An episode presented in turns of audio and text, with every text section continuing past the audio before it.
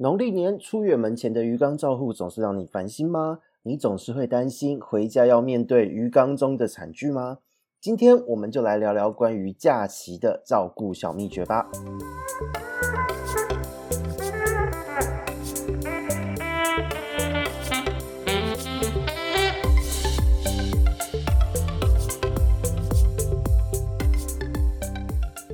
Hello，大家好，这里是鱼活通乱乱说的梧桐，我们又见面了。这个礼拜呢，其实状况蛮多的，所以抵了两集。因为其实每一次呢，我都是在呃我们预定要放出的前一天晚上才会录。结果这个礼拜很不幸的，先是打疫苗，整个人瘫在这边；再来是因为年节将至，长假要来了，咨询量爆表，约到了晚上快一点钟的时间，根本没有时间录，所以也跟各位朋友们说一声抱歉啊、我们接下来呢，我这边一定会提前先多录几集给大家做预备。那今天呢，刚刚我们说到这个礼拜哦，特别是在这两天，有很多的咨询量，是因为过年前鱼缸出了问题，在整理鱼缸的时候发现这鱼怪怪的，甚至呢，我这边遇到的一个咨询是有位朋友，他在过年返乡之前，哇，他的鱼一只眼睛掉下来了。然后呢，身体一半整个变成白色的，就整个黏膜大脱膜，然后水质很差，他不知道该怎么办。那想到过年的期间，他就非常的担心，所以他其实不厌其烦的问了很多很多的问题。那这个其实呢，我们除了提醒各位，在日常的时候你要把鱼缸照顾好哦，在过年前放这种长假前，或是你未来我们可能恢复日常生活，你要出国前，到底该做些什么？到底该怎么样去维护你的鱼缸？这个就是我们今天要跟各位分享的一个议题。因为有的时候养鱼人都会知道，当今天你在放长假的时候，或是出远门不在家，可能要两三天出差，或是四五天都不在家的时候，你会非常担心你家里的鱼缸发生什么样的状况。那当然，现在的科技很方便，就是会有一些，比方说远端的这种监视镜头，可以随时拍摄鱼缸的样子给你看。可是说真的，你就算看到了。哦，不看还好，你可能就是嗯放着还可以忽略它一下。可是如果你有装监视器哦，我遇到的饲主都是这样，有装监视器的每一个都会随时看监视器，就变成好像你出去玩也不能让自己的心情好好的放松。那我个人会觉得这蛮可惜的哦，今天都难得出出个远门去放松了，就好好的去玩吧，就不要想那么多。那如果说最简单的方式，你可以找一个很好的朋友，也会养鱼的朋友。来帮你照顾你的鱼缸，那这是最简单的状况。但如果你是比较孤僻的个性呢，就可能没有那么多养鱼的朋友。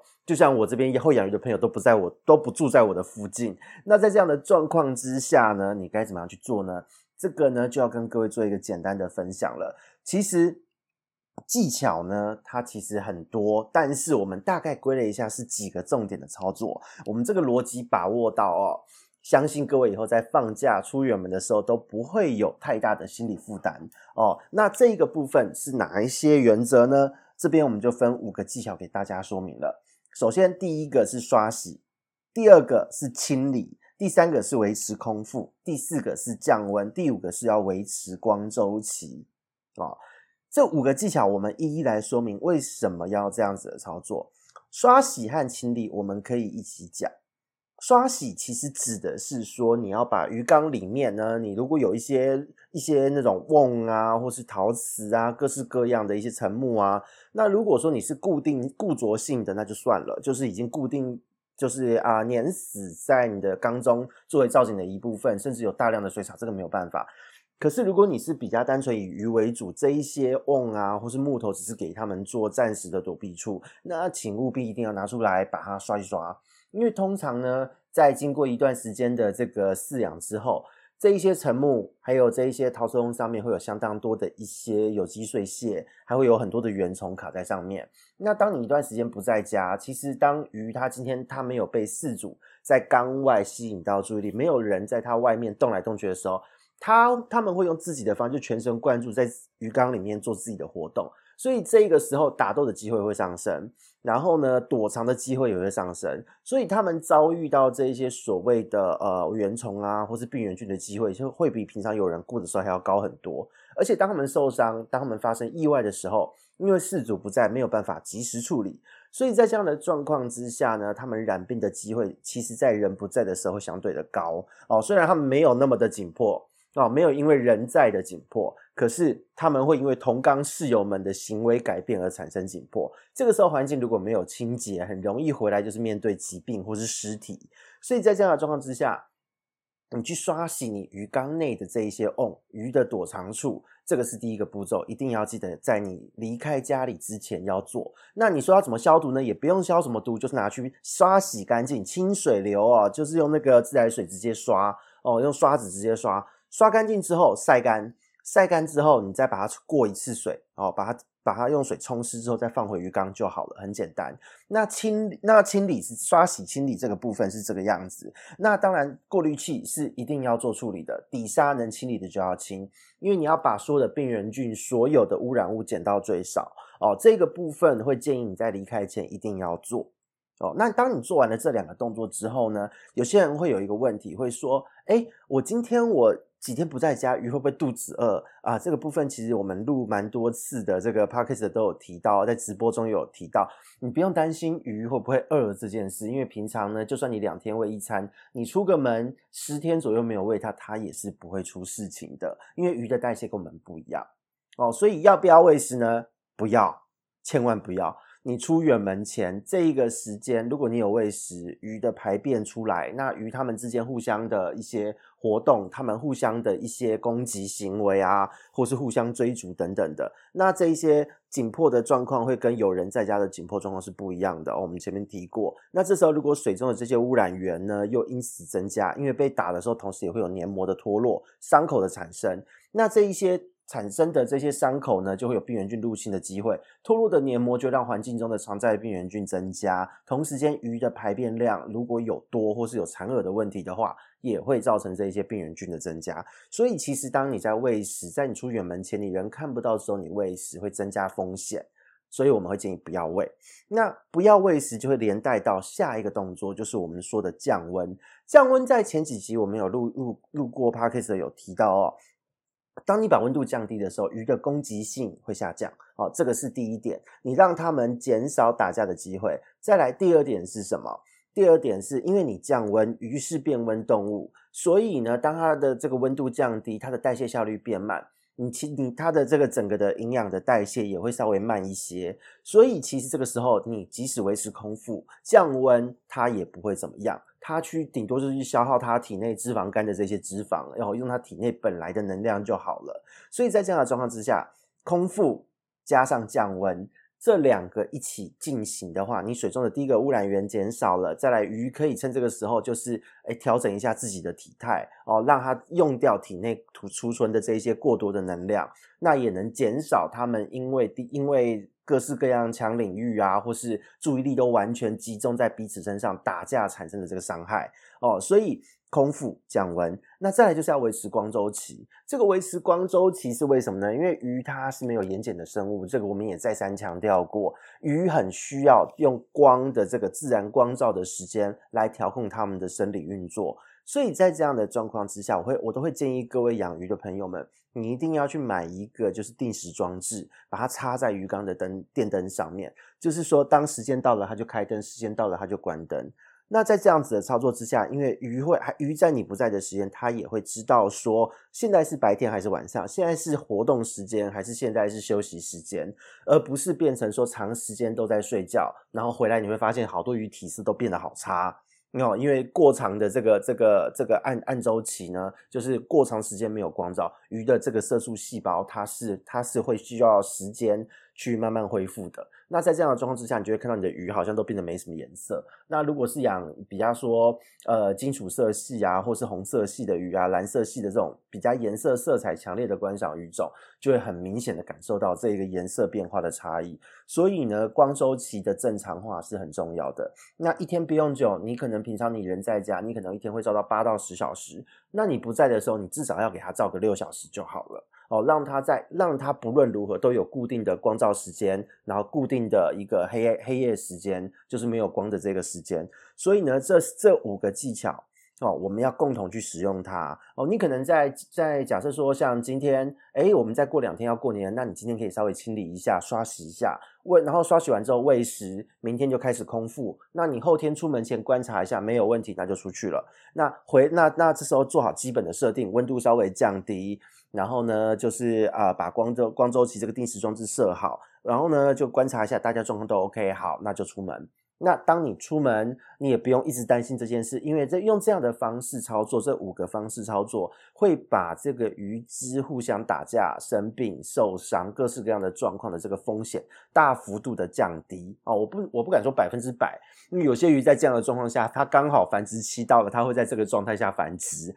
对，那繁殖期的鱼理论上还是会有攻击性的，那这个东西不是绝对值，所以呢，至少在一般的状况之下，可以大幅度的降低它们出现意外的几率哦。因为这个部分呢，就是为什么我们强调的，你今天在出门前要做好该做的一个准备哦，就是这个原因。所以五大技巧：刷洗哦，刷洗缸内的东西，清理缸子里的过滤器底沙，维持空腹，然后呢降温，再来就是维持光周期。就我们接下来要进入的就是一个小小的一个大家常常会问的问题，也是一个小小的迷思，是什么样的问题呢？第一个啊，我的鱼只大家都是很和平的鱼，然后呢，可是我的饲养鱼只密度又有点高，他们如果今天真的不喂食，会不会怎么样？或是说我的鱼可能本身体质就比较虚弱一点，那这时候不喂食会不会怎么样？要不要买一个定时装定时的喂食装置？那这个部分的话呢，我们先这个问题，其实蛮多人会问我的，那我都会建议说，各位哦，如果你今天养的是一群的鱼，小型鱼、灯科鱼，或是说比较不耐饿的鱼，那这个时候如果你出去的时间呢是五天以上哦，就是差不多五天到十天之间的这个天数哦，那十天以上那个当然百分百要装，但是五天到十天，这个时候要谨慎的思考一下你的鱼种，这一缸鱼之中呢，它全部都是群游性的，那还好。哦，那事情还好解决。可是，如果今天有领域性的鱼在里面啊，就是平常它食物充足或看到你都还好。比方说，可能有短鯛，或是养了神仙鱼在里面，不论大小神仙，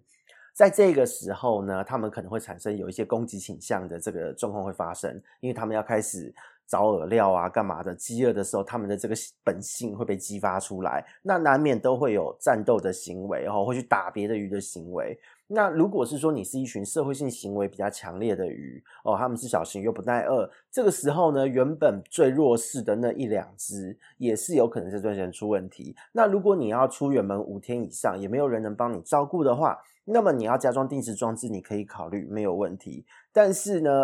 要一定要提醒一下哈，你只要设置它出来的量最少的量就可以了，因为不要忘记了，当今天人不在的时候，所有鱼缸里面的鱼。他的注意力都会完全的聚焦在鱼缸里的生物，因为外面不会有任何变动，它不会吸引他的注意力，所以他们彼此呢，就是打斗的机会哦，或是相看相看两瞪眼的机会，抢饵料的这个机会会大幅上升哦。他们对，他们在这样的状况之下，各式各样的追逐都会发生。那即使今天呢，他们是没有领域性的鱼，弱势鱼在这个时候，它很容易会出现状况。可是呢，你只要提供最少量的料，让所有的鱼都有吃到一点点。强势的这些鱼呢，或是一般一般在那个整个群体社会群体之内，大部分的这些鱼种，它们都有吃到这一个饲料。只要吃到一点点一口，它们对于这个弱势鱼的这个资源竞争的这个这个攻击性，就会减低非常非常的多。哦，那这个部分也可以避免说就是残饵的问题，你能避免说这条弱势鱼就是因此这样被打爆，所以这个部分你可以考虑加装没有问题。当你要出差五天以上的时候，你的鱼种又有弱强势的分别的时候，哦，你可以考虑加装，然后呢设置成最少的这个投喂量。那再来，如果你今天养的是肉食鱼的朋友呢，可能你也会问，肉食鱼的话，我是不是要丢一堆朱文锦，丢一堆黑壳虾，让他们就是吃自助餐？这个部分也提醒，千万不要哦，因为第一个，如果你大量的丢了这些活体下去，我遇过最有效、最有趣的案例是，他是丢了满满的泥鳅，那泥鳅有大量的粘液，他回来他发现他的鱼整个就是直接死掉，而且超级臭的哦，因为呢，那个他把呃泥鳅，他第一只、第二只它可能会吃整条鱼，但是呢，有些肉食鱼它会有这个习性哦，像是比方说花罗汉或是大型的河豚哦，甚至有一些龙鱼。他们那个嘴会挑，那个有一些有些时候呢，当他们吃饱，他们看到这些东西，他们还是会想咬哦，还是会想吃，但是他们咬了之后，他们咬两口，因为自己吃不下去了，就呸在那边。所以呢，鱼缸里面就有鱼的尸体出现。那鱼的尸体出现后会怎么样呢？第一个啊、那个杂菌就增生了，水质大污染。接着剩下的饵料生物，剩下的泥鳅，剩下的朱文锦或者剩下的虾子就开始死。那一死就会有一个连锁反应，因为大量的浮生菌啊，大量的杂菌全部都开始跑，这个时候鱼就会氨氮中毒。接着，哦，你你要饲养的这个鱼本人也会跟着出事。所以在这样的状况之下，要不要丢一堆鱼、一堆虾做自助餐呢？我是强烈的建议不要，因为当你回来的时候，就会一定是第一个可能生病，再来就是暴毙，大概就是这两种可能哦。生病、暴毙啊，了不起就是中毒，因为水质大量恶化哦，所以。肉食鱼的状况，如果你今天是大大部分就是呃好几只肉食鱼混养，他们可能会打，那你就算要丢，也就是丢个小小一小小稍稍几只就好。但是丢这样的状况，就是要准备，就是可能会有呃生病的心理准备，因为相信这样的时间，你观察到异状，因为你人在外面，你有办法，你也没有办法做第一时间的处理。所以这个时候就是先做好这个心理准备，可能会有一些小小的疾病，不见得严重，但是千万不要就是买了一两两两就全部掉下去，这个是非常危险的一个行为哦。那如果你今天是单养，这一缸就只有一只主角，或是两只鱼、三只鱼这样的方式，空间也够大，他们。不吃其实是不会怎么样的，那他们各自其实也能够在各自的这个活动范围内安好，就不会有太大的问题。那当然降温这一块对于大型的肉食鱼种也是有帮助的，所以这个部分是要不要丢一堆朱文锦、黑壳虾或是泥鳅给鱼吃自助餐呢？这边绝对是不要的哦。如果你今天出差一样是很多天的话，六天七天，那么你也许可以请人来帮你照顾，也比你丢一堆鱼还要好。哦，因为这些东西都不是能够放在自动喂食器的哈，这个要有人来控制的，所以这一个部分的话是在我们今天要跟各位介绍哦。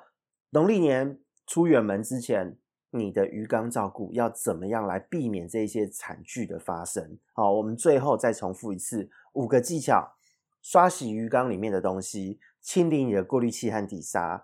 让鱼出门前空腹。接着把温度降低，哦，降到二十到二十二度，哦，或是当你平常养在二十四到二十六度，你就降到二十二度左右就好，哦。再来就是维持一个基本的光周期运作，让它的新陈代谢、社会行为一切都维持正常，哦。所以这个部分五大技巧分享给各位。那今天呢，就是我们的议题到这边稍告一段落。接下来呢，我们还会有很多很多的议题，在这个假期的期间会跟各位做曝光。那谢谢大家的收听，我们下一个议题见，拜拜。